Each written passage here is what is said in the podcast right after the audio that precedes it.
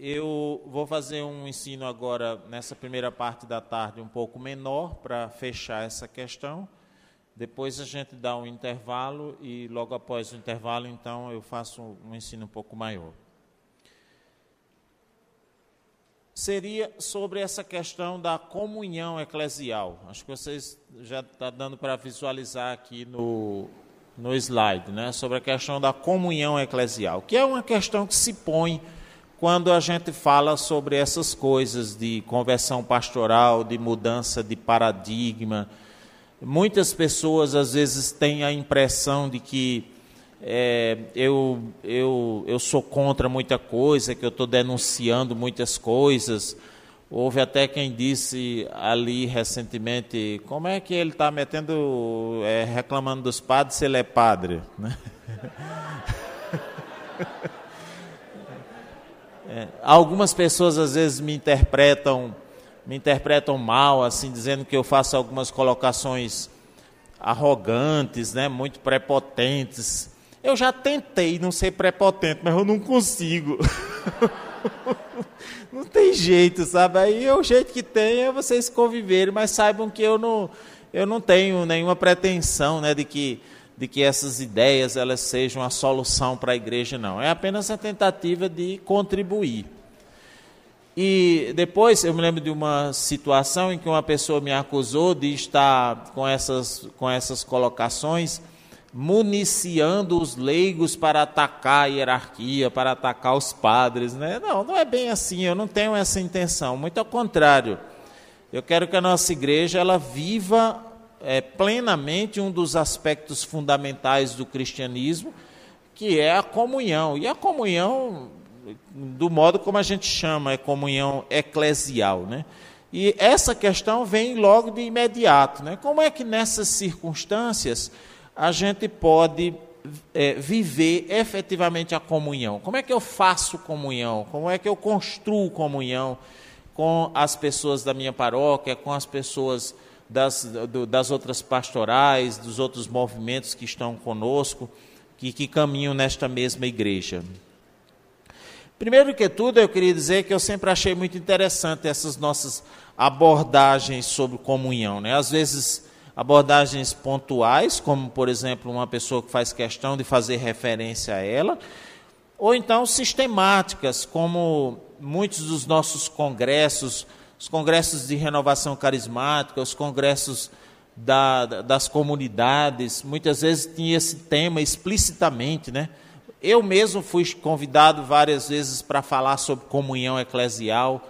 Na maioria das vezes pedi a Deus que me livrasse desse espinho, porque eh, às vezes nem sempre a pessoa o que eu falaria seria aquilo que a pessoa espera. Às vezes a pessoa quer que eu enfatize né, a necessidade da comunhão, a importância da comunhão. E eu já vi pessoas falarem sobre isso, brilhantemente sobre esse assunto, e achei um pouco de perda de tempo, sabe? Você ficar ressaltando a importância da comunhão. Nós temos que viver comunhão, nós temos que ser da mesma igreja, temos que fazer comunhão com a igreja. Eu acho isso meio perda de tempo, porque eu não creio que nós que estejamos nessa caminhada não queiramos viver a comunhão.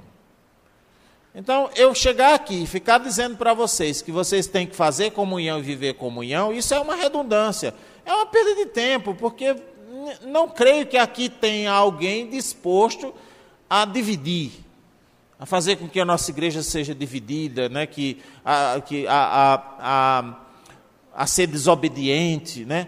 a, a, a gaguejada, a desqualificar os, a estrutura da igreja, o modo como a igreja funciona, né? Se eu fosse, e eu, eu sempre me achei ruim isso, porque ao longo de nossa caminhada, quem é da renovação carismática mais antigo, sabe o quanto a gente sofreu com isso, né? De sermos acusados de não fazer comunhão com a igreja. Ora, se eu não quisesse fazer comunhão com a minha igreja católica, eu já tinha fundado uma igreja para mim. Não é? Seria a igreja, se fosse aqui em Minas, seria a igreja do Ronaldo. Eu acho que Tatá já tinha fundado a igreja tatariana, né? Tinha, não, não tinha, se a gente não quisesse fazer comunhão, a gente, não, a gente não, não, não estava obrigado a se submeter, às vezes até a situações constrangedoras, né, para poder viver essa comunhão, continuar na nossa igreja, porque a gente acredita que essa igreja é verdadeiramente a esposa de nosso Senhor Jesus Cristo. Então, se é assim, nós temos que descobrir. Ora, se todo mundo quer fazer comunhão e a gente não consegue fazer, então tem uma, algumas razões que precisam ser apontadas, descobertas como um diagnóstico. Nós temos que fazer um diagnóstico para poder entender por que, que a comunhão não acontece. E isso, embora seja diferente em diferentes contextos, é possível a gente sinalizar algumas coisas. Eu sinalizo três coisas. Por que, que não acontece a comunhão eclesial? Primeiro, por causa do nosso conceito de comunhão. É muito importante a gente saber o que a gente está dizendo com a palavra.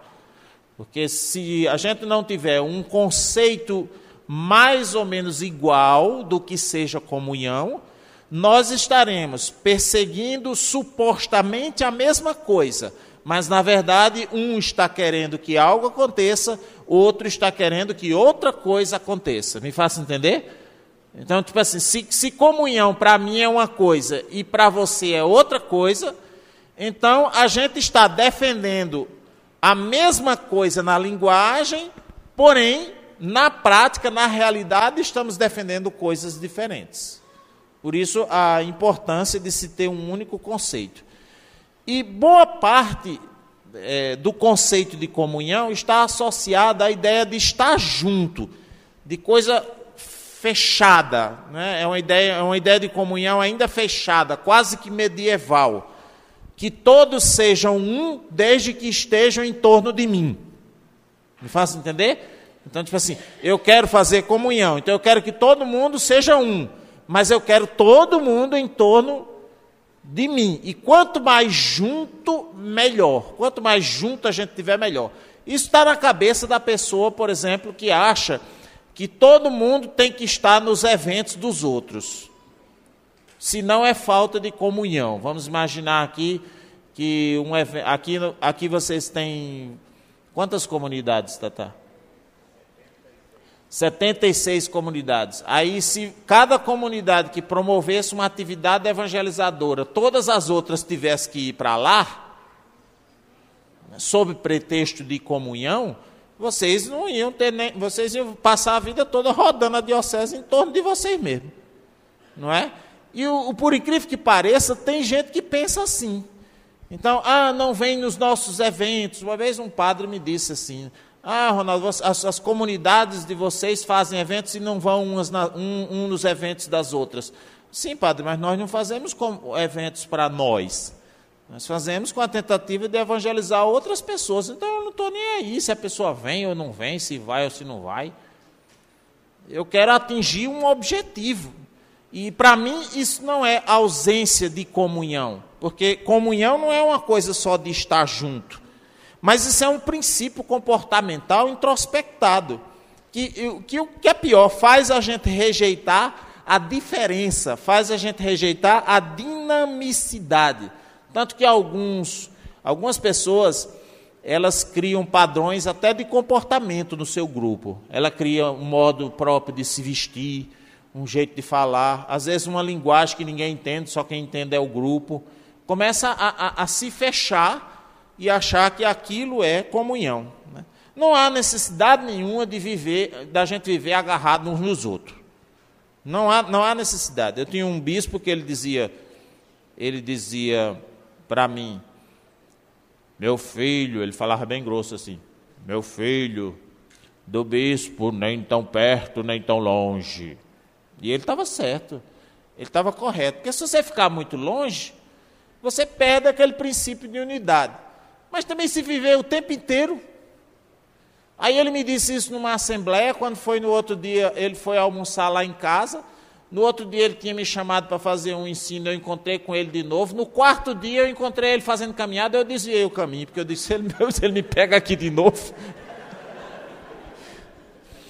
mas foi por acaso, né? Porque não precisa dessa coisa, sabe, estar tá em cima, direto, junto. Não, a comunhão não acontece necessariamente com o estar junto. Às vezes, à distância, a gente faz até um pouco, até mais comunhão. Né? É, a mesma coisa, essa ideia de para tudo você ter que ter autorização. Isso também, para mim, não faz comunhão. Mas existem algumas pessoas que acham que comunhão é isso. Então, você, para ter comunhão, toda vez que você for fazer uma atividade, você tem que consultar, que perguntar. Claro que tem coisas que a gente tem que consultar e que tem que perguntar, mas outras coisas não. Não, não, não é exatamente tudo que tem que se fazer. Aliás, isso é uma distorção conceitual das mais graves, porque tem um texto do Papa João Paulo II, eu trouxe aqui para vocês no slide, que eu acho, eu acho esse texto fantástico. Assim e traz uma referência de comunhão para nós espetacular. Que ele diz assim: é necessário reconhecer a liberdade associativa dos fiéis leigos na igreja. Tá? Então, os fiéis leigos, eles têm liberdade de se associar, guardada o devido respeito com a autoridade eclesiástica, mas eles têm direito de se reunir, formar grupos, para poder empreender atividades evangelizadoras obras sociais, etc. Aí vem o mais contundente. Essa liberdade constitui um verdadeiro e próprio direito.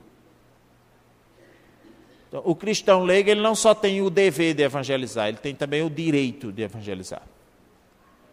Que não deriva de uma espécie de concessão da autoridade. De onde é que ela vem? Ela promana do do batismo. Por isso que quando às vezes algumas pessoas, quando eu vou pregar noutra diocese, me pedem carta de recomendação, eu tenho vontade de mandar o meu batistério. Eu só não mando para poder a pessoa não tomar de desaforo. Né? Porque se eu, como evangelizador, que tenho essa característica aqui, né? Eu tenho um direito de evangelizar, um dever de evangelizar. E isso promana do meu batismo, da graça sacramental que está sobre mim. Se eu não tenho nada que me desabone, um erro doutrinário, um erro de ortodoxia, é, uma, um problema moral sério, grave, então em princípio, não precisaria que eu tivesse alguma coisa me autorizando a pregar. O que não está na igreja explicitamente proibido, está implicitamente permitido. Então, se alguém tem algum problema que o desabone de evangelizar, aí a autoridade eclesiástica tem o dever e o direito de intervir e dizer: esse camarada aqui não deve pregar por isso, por isso, por aquilo. Mas eu tenho que tomar permissão. Engraçado que é mais assim: é cada coisa eu tenho que levar uma carta, né? Cada coisa eu tenho que levar uma carta. Isso é um negócio muito estranho, muito estranho. Isso é igual na, na igreja primitiva, eles, é, hoje em dia a gente parte do pressuposto de que a pessoa ela não ela não está encapetada. Se houver manifestação, é porque tem um capeta na pessoa. Me fiz entender? na igreja primitiva era o contrário, partia do princípio que todo mundo estava encapetado. Aí tinha que realizar sessões de exorcismo próprias do rito do batismo mesmo. Eles realizavam sessões de exorcismo, inclusive, às vezes, sistemática, para desencapetar o camarada, tirar a influência do demônio do camarada. A mesma coisa é, é o que eu estou falando.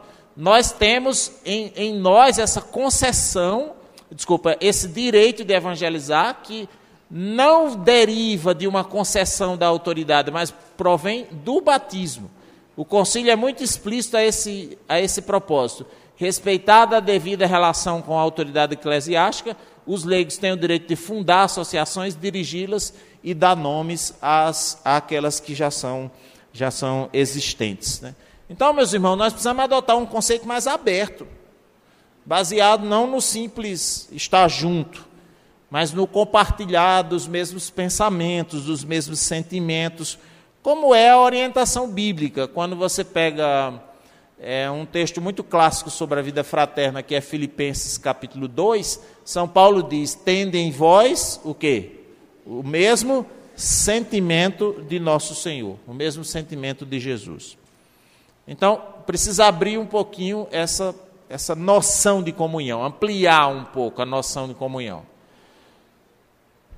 Em segundo lugar, por que, que a comunhão não acontece? Por causa da imaturidade humana das pessoas.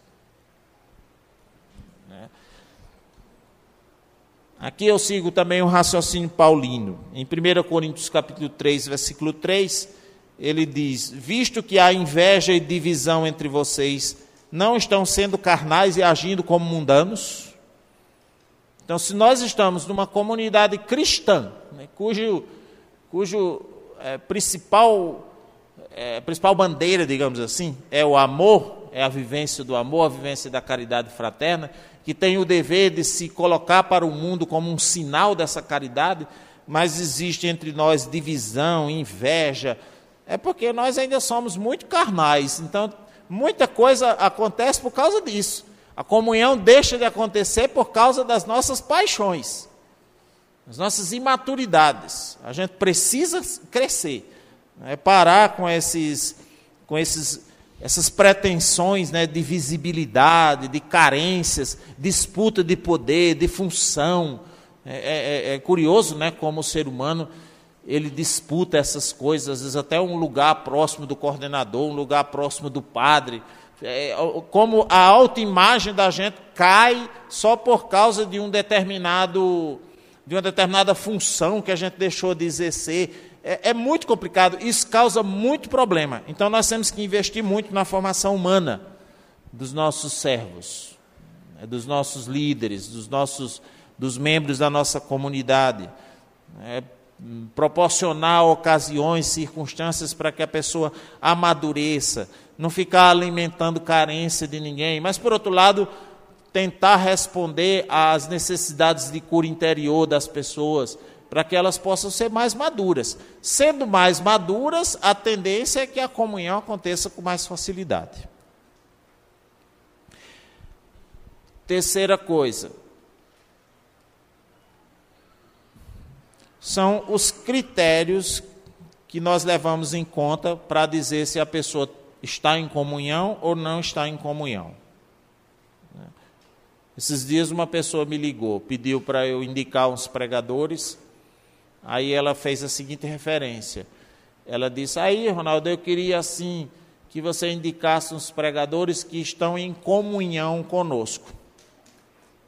Aí eu perguntei para ela: E quando você diz Pregadores que estão em comunhão conosco, você está levando em conta que critérios? Porque se você ligar, por exemplo, daqui num, numa pessoa lá da minha diocese que não tem maturidade, que não tem os critérios corretos, e perguntar sobre mim, se eu estou em comunhão, muito provavelmente ele vai dizer que não que eu não estou em comunhão com a igreja lá da minha, da minha cidade. Pode ser um leigo, pode ser um padre, dependendo do critério que ele tem. Por exemplo, se ele entender que comunhão se faz na medida em que eu estou evangelizando e, portanto, quem está comigo não está contra mim, que eu não estou pregando nada contra a doutrina, nem contra a a moral católica e que estou contribuindo com a evangelização, com a minha autonomia e com a minha comunidade, ele vai dizer: Ronaldo está em comunhão. Mas se ele entender comunhão, o critério de comunhão, como a participação nas reuniões, em todo evento que está acontecendo, em, nos conselhos que existem, nas estruturas, provavelmente ele vai dizer que eu não estou em comunhão, porque na minha diocese eu não participo de nada no sentido de dessas estruturas. Não, não é, não é que eu tenho nada contra, não. Eu já participei, já fui convidado algumas vezes para fazer alguns trabalhos, fiz com muita alegria naquilo que, que eu podia, mas eu não acho que isso seja o, o, o essencial. Eu não fico brigando por funções, por cargos, sabe? Não, não dá, porque a comunhão não provém disso, na minha cabeça não. A comunhão provém do fato de eu estar evangelizando. E se você está evangelizando, você está comigo. Olha o que Jesus dizia. Aquela clássica passagem né, em que João diz: é, Vimos alguém que está curando em seu nome, mas não pertence ao nosso grupo. Jesus responde: Quem, quem não está contra mim, está a meu favor. Então, provavelmente você, você o melhor critério de comunhão seria esse, seria o critério da evangelização, da fidelidade à igreja, da pregação correta, sabe? Dessas coisas, porque participar, participar mesmo de, de estruturas eclesiásticas e tudo, não, não, não, não diz necessariamente se a pessoa está fazendo comunhão ou não. Então temos que estabelecer os critérios corretos. E nos momentos em que a gente tiver é, tiver oportunidade, a gente tem que também questionar isso algumas vezes. Vamos estabelecer um critério correto né, para dizer o, o, que é que é comunhão, o que é que não é comunhão. Nesse, neste particular, tem uma coisa, e isso tá, o, o discurso está bem, tá bem é, explicitado no, no livro, que eu entendo como um elemento constitutivo da comunhão eclesial a autonomia. Tem que se dar aos, aos grupos, às comunidades, até às pessoas, o máximo de autonomia possível para que elas tomem atitudes e iniciativas evangelizadoras, tanto quanto menos é, sem recurso às instâncias superiores. E isso, engraçado, em 1994, acho que Tatá se lembra, você foi até pregar um retiro lá, em, lá na Paraíba, quando eu fui coordenador estadual. E a gente, naquela ocasião, tava, tinha saído as diretrizes gerais da ação evangelizadora. 1994, fazem 25 anos. Ali a CNBB já dizia, é necessário né, criar, um, mais ou menos assim, criar uma estrutura de maneira que, que os agentes eles tenham autonomia o máximo possível sem recorrer às instâncias superiores. Então recorre-se às instâncias superiores naquilo que é necessário. No que não é necessário, a gente mesmo vai vai fazendo. Mas notem que as imaturidades nossas ficam amarrando a coisa, fica segurando a coisa. E aqui gera um problema sério. Né? Depois nós teríamos que diferenciar um pouco, e aqui eu, eu uso uma nomenclatura: comunidades simples e comunidades complexas. No mundo de hoje, a meu ver, existem algumas comunidades que podem ser denominadas como comunidades complexas, porque ela tem um universo de pessoas e de trabalhos e de estrutura muito maior do que uma comunidade simples, por exemplo, de uma capela. Você vai para uma zona rural, um bairro aqui da cidade de Pouso Alegre, e você encontra ali, vamos imaginar ali que você tem uma capela com um conselho paroquial que realiza alguns trabalhos de administração dos sacramentos, etc., de celebração da palavra, de missa. Tem uma dinâmica, uma vida de comunidade. Mas ela é simples. Ela não é complexa, como, por exemplo, a comunidade de Javenice. A comunidade de Javenice eu considero uma comunidade complexa. Vocês são tudo complexados. Não, brincadeira. Complexa no sentido de que é, ela tem diversos, diversas linhas de ação, de trabalho, algumas de de caráter é, é, técnico, como por exemplo a parte de comunicação, a parte própria de, de, formação acadêmica, coisas que um conselho de uma paróquia, de, uma diocese, muita gente nem domina isso. A gente trabalha com música, com missão fora, atividade extramuros, sabe? Eu considero a Remidos uma comunidade complexa porque ela tem consagrados, casas, ela tem uma estrutura formativa interna, ela tem uma, uma estrutura externa, ela tem eventos complicados, grandes eventos. Vamos pegar uma, uma, uma comunidade de canção nova. Eu considero uma comunidade complexa. Não dá para você tratar uma comunidade complexa como se trata uma comunidade simples. no mesmo patamar. Não, você, a esta comunidade você tem que dar mais autonomia para que ela possa atuar, senão ela vai ser amarrada pelas estruturas superiores. Deu para entender isso, meus irmãos? Sim ou não? Ok. Agora, como é que a gente faz comunhão então? Se a gente se desvincularia dessas, dessas três coisas, vamos tentar desvincular dessas três coisas. Primeiro, ampliar o conceito de comunhão. Depois, trabalhar um pouco as, as questões relativas à maturidade pessoal, para que coisas como carências, desejo de poder, essas, essas, essas concupiscências nossas não atrapalhem. E vamos estabelecer critérios claros e mais legítimos de comunhão. O principal deles é a evangelização. Quem evangeliza faz comunhão comigo, a menos que não esteja evangelizando. Aí está fora da comunhão comigo. Acho que o padrão tinha que ser esse.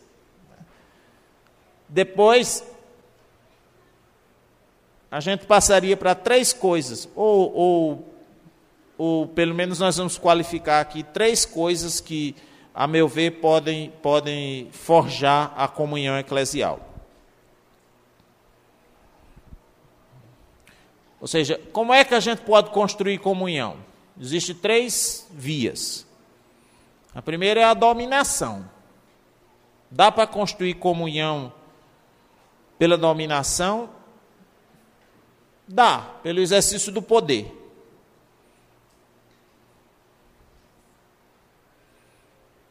Tem alguém que manda e diz, vai ser assim e pronto. Isso aqui é um tipo de comunhão. Né? Pode não ser a comunhão evangélica. Mas é um tipo de comunhão. Todo mundo vai fazer a mesma coisa. Porque alguém chegou, alguém que tem mais poder, e manda e pronto. É, seria o tipo de uma comunhão de uma empresa. Tem uma empresa, não tem o patrão, não tem o dono. Ele diz, é assim e pronto. Então, ali existe comunhão. Forjada, mas existe. Não é uma comunhão evangélica, mas existe. Porque é uma comunhão feita pelo poder, pela dominação. Muitas vezes na igreja a gente quer fazer isso também. Quer fazer o, a comunhão pelo, pela dominação, pelo poder. Portanto, onde há unidade, nem sempre há coerência evangélica.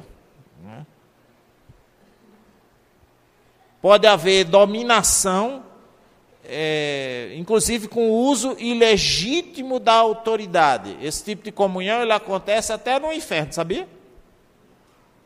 Sabia que no inferno tem comunhão? Porque o Satanás manda mais do que os outros o, o, o Satanás, o, o, grandão, né? O, poderosão lá. Ele manda mais do que os outros demônios. Né?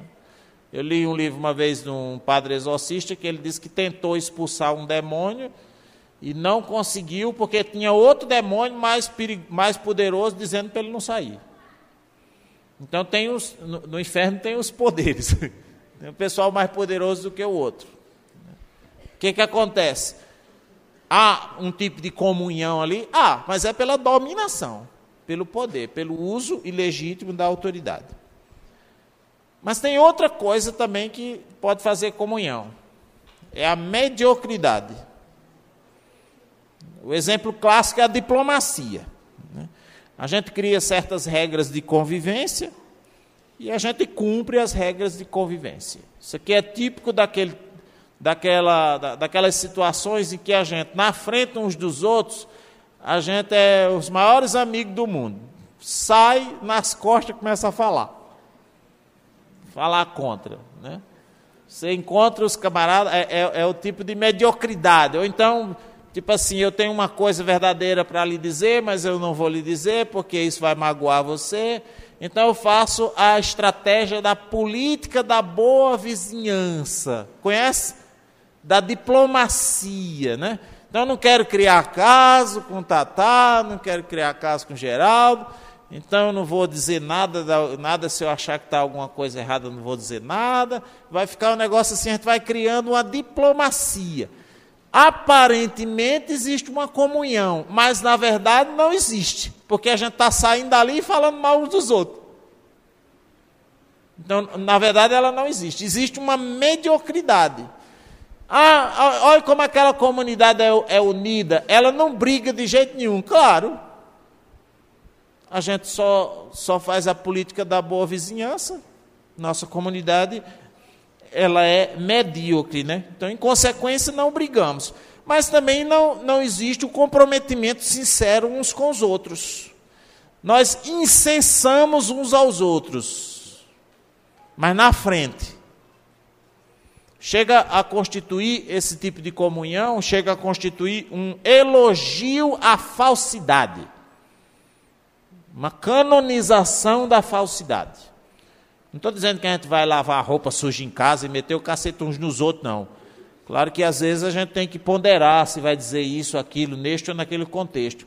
Mas cuidado com a mediocridade, com a falsidade, sabe, com esse, é, é, essa maneira de tratar a, a comunhão. Eu sempre me, me recusei a aderir a esse tipo de unidade. E não faltou quem me aconselhasse. Por exemplo, nas relações com a hierarquia, muita gente dizia para mim, né, faça o que o bispo gosta para poder agradar o bispo. Eu, eu, me recuso a ficar fazendo isso, sabe? Ficar fazendo as coisas que os outros gostam só para poder agradar, para poder depois ter alguma coisa em troca eu me sinto um negociante. Não acho que a gente consegue construir comunhão desse jeito. Né? É, aliás, eu acho isso também um desrespeito ao bispo, ao padre ou a quem quer que seja, porque você subestima a inteligência do bispo, ou do padre, ou de quem quer que seja. Né? Ou ser uma coisa na frente e outra por trás. Alguma vez me disseram, quando for um evento leve uma faixa com o nome Remidos, que é para o bispo ver que vocês estão lá. A, a, comunhão aí vai virar. Claro que eu podia até fazer isso, não tinha problema, só para visibilizar. Mas é, é como se a pessoa quisesse dizer que a comunhão é resultado de uma estratégia de marketing. Então eu faço um marketing e construo comunhão. Isso é um tipo de comunhão mediana, medíocre. Não, não, não é por aí que se constrói. Esses e outros exemplos traduzem um, uma, uma comunhão construída a partir da mediocridade. O que é que efetivamente constrói comunhão? Na nossa na experiência cristã, no modo como Jesus Jesus pede, né? Como Jesus nos ensina. Aí sim, é pela caridade. Quem quer fazer comunhão vai fazer pela caridade. Abra comigo o texto de Colossenses capítulo 3, versículo 12, o texto que eu pedi para você abrir.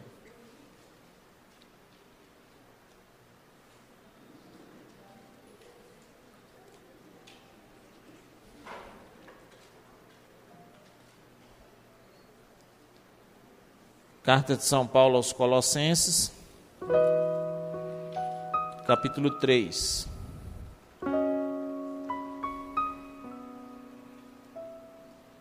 Versículo 12.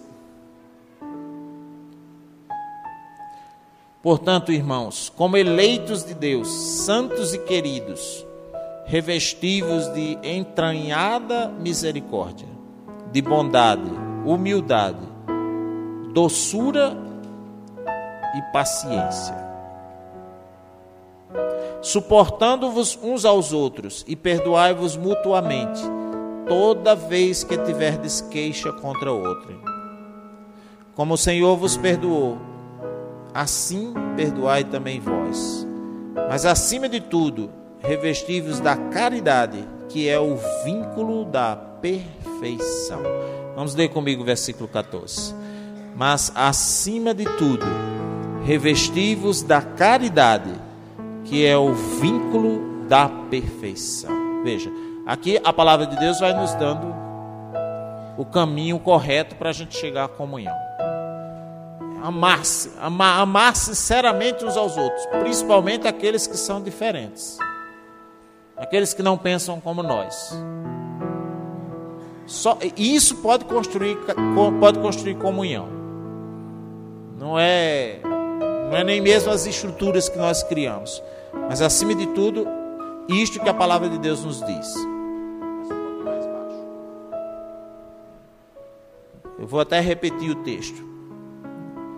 Como eleitos de Deus que nós somos, né? santos, queridos, revestidos de entranhada misericórdia, ou seja, que a misericórdia esteja entranhada em nós. Revestivos também de bondade, sejam bons uns com os outros, faça o bem. Faça o bem, até a quem, a quem lhe persegue, faça o bem. Humildade, nada de arrogância.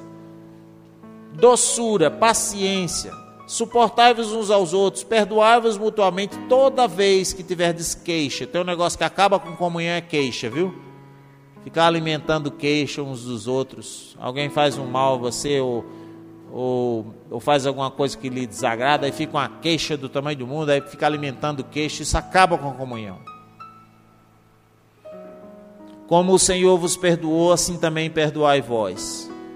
E acima de tudo, revestivos da caridade que é o vínculo da perfeição. Então, o vínculo verdadeiro que faz comunhão é a caridade. O vínculo perfeito é o amor, qualquer outro é vulnerável. Se nós nos amarmos uns aos outros sem fingimento, eu não tenho dúvidas que nós faremos comunhão, em todas as instâncias. Se nós nos amarmos. Esse talvez seja o caminho mais difícil, porém é aquele mediante o qual nós podemos chegar à comunhão de fato. Eu não preciso explicar a vocês a respeito do amor, mas eu devo dizer que uma das formas de traduzir o amor concretamente é acolhendo o diferente, é convivendo com o diferente, convivendo com opiniões distintas. Aliás, só é possível amar o diferente. Porque o amor é um sair de si, é tornar-se semelhante ao outro. Então só é possível amar o outro, o diferente. Não é possível amar-se a si próprio. Eu só posso me tornar semelhante ao outro se esse outro for diferente de mim. Se ele não for diferente de mim, eu não preciso me tornar semelhante a, a ele, porque ele já sou eu. Então eu vou viver num universo solitário. A grande revelação contida na encarnação do Verbo foi esta: que o amor se traduz mais em tornar-se semelhante ao outro do que em tornar o outro semelhante a mim. E isso a gente vê na própria revelação. Porque vocês estão recordados. Quando Deus criou o homem, o que foi que ele fez? Ele criou o homem à sua imagem e semelhança. Mas quando o Verbo se encarnou, ele se tornou imagem e semelhança do homem. E a maior manifestação do amor, que revela o amor, é a encarnação, não é a criação. Embora ambas estejam vinculadas entre si. Deus então mostrou que o amor acontece concretamente quando você se torna igual ao outro, não quando você quer tornar o outro igual a você. Por isso, seria uma ingenuidade a gente querer construir estruturas de comunhão sem viver a caridade, sem querer saber do outro, perguntar do outro. Eu me lembro que eu sofri muito com isso, porque sempre que uma autoridade eclesiástica ou um leigo chegava para conhecer a comunidade Remido, já chegava dizendo como é que a gente devia ser. Uma vez eu encontrei uma religiosa, uma freira, dessas que o pessoal bota medo na gente, porque essas freiras, que eu, eu tenho um amigo padre que diz que é freira pistoleira, freira que vive, que não veste hábito nem nada, vive andando atrás de terra, essas coisas. E o pessoal já, a gente já fica com medo, né? Carismático já fica com medo desse povo. E eu me encontrei com ela, me encontrei assim, um pouco assustado já no começo, e ela disse assim: Me diga uma coisa, Ronaldo, como foi a experiência de vocês?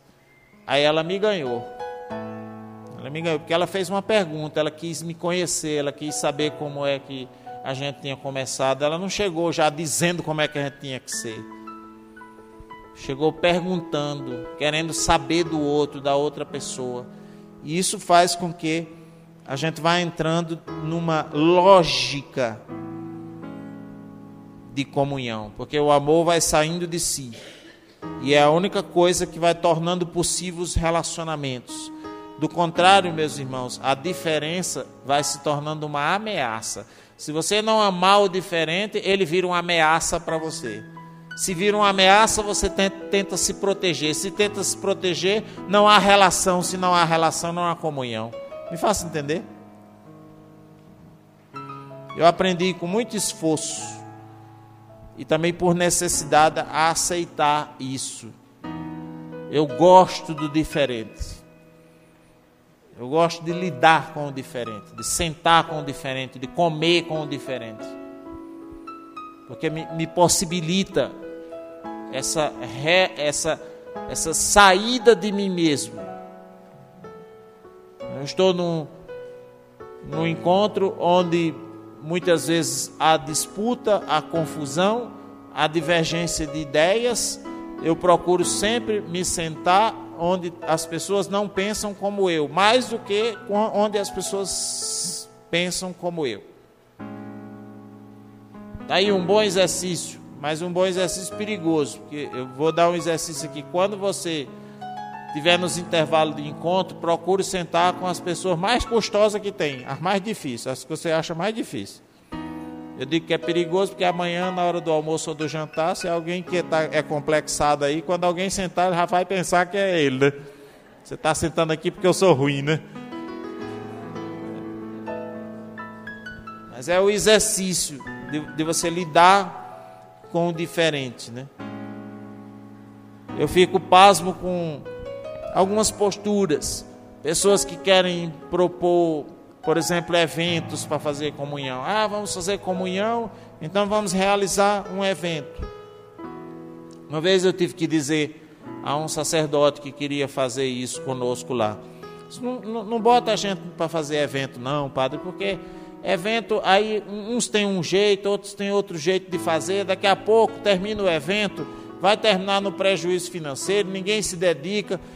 Pode ser que o tiro saia pela culatra, ao invés de fazer comunhão, a gente saia mais machucado ainda. E o que é que eu faço, Ronaldo? Chama a gente para jantar, para comer alguma coisa, né? para sentar junto, vamos, vamos conversar. Coloque-nos em, em condições de nos aproximar uns dos outros sobretudo das misérias, dos sofrimentos, daquilo que nos sensibiliza, que nos faz solidários, porque quando eu estou aqui e você está aí e a gente não se conhece, a gente cria barreiras. Mas quando eu entro na sua realidade e vejo que você tem problemas iguais aos meus e que é fraco igual a mim, aí a gente a gente encontra um ponto de comunhão, me faça entender? Quer dizer, eu, eu não, você está aí, você está me olhando aqui, você tem uma ideia de mim. Você pode achar que eu sou arrogante, prepotente, que eu faço um monte de coisa que não, não, está de acordo com o que você pensa. Mas se eu me sentar e começar a conversar com você, aí eu vou contar algumas coisas da minha vida e dos meus sofrimentos que você vai dizer: Poxa, é um miserável como eu. E aí a gente se, se aproxima. Tem pessoas que gostam de fazer isso. Eu mesmo, eu gosto demais de contar. Eu gosto de contar piada, eu gosto de contar história. Gosto de falar dos doidos da minha família, que tem muitos. Tem um bocado de, de maluco na minha família.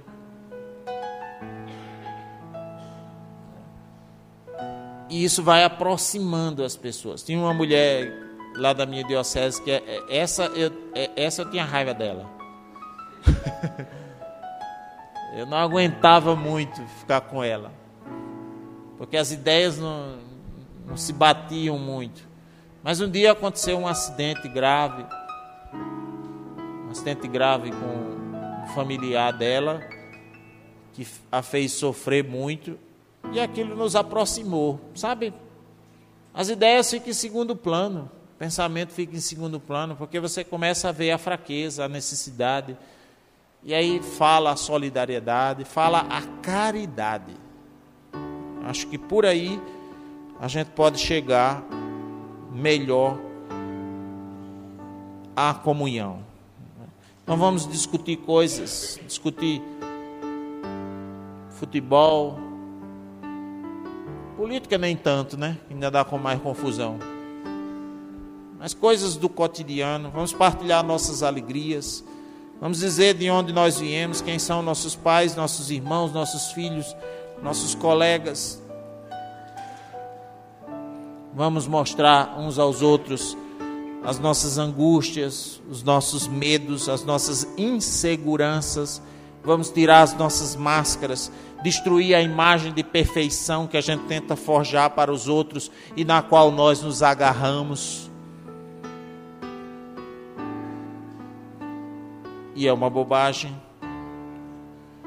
Meu Deus, como nós somos ingênuos. Nós deixamos de lado o amor que tanto pregamos e gastamos energia com inveja, com falta de perdão, com fofoca, com decepções, fazendo os outros sofrerem. Nós ignoramos que existem calúnias, existem pessoas más que distorcem as palavras. Nós gastamos muita energia. Aí, se não, não amamos uns aos outros, me digam, de que é que adianta as nossas orações? Que que adianta a gente estar tá cantando que sejam um, é o que eu quero mais, se abraçando, dando as mãos uns aos outros? Até na Eucaristia. A própria, a própria participação, esse tipo de oração, chega a ser uma hipocrisia e Deus rejeita todos esses sacrifícios. Não adianta abraçar, beijar, chorar, pedir, pedir perdão, se não nos amarmos uns aos outros. É preciso que nos amemos e isso constrói caridade, comunhão. Inclusive, quando nós lidamos com todas essas estruturas tradicionais a respeito das quais eu lhes falei nesse momento. Então, neste momento, eu queria convidá-los para rezar pela comunhão da nossa igreja. Vamos ficar de pé. Mas não vamos cantar que sejam um, não.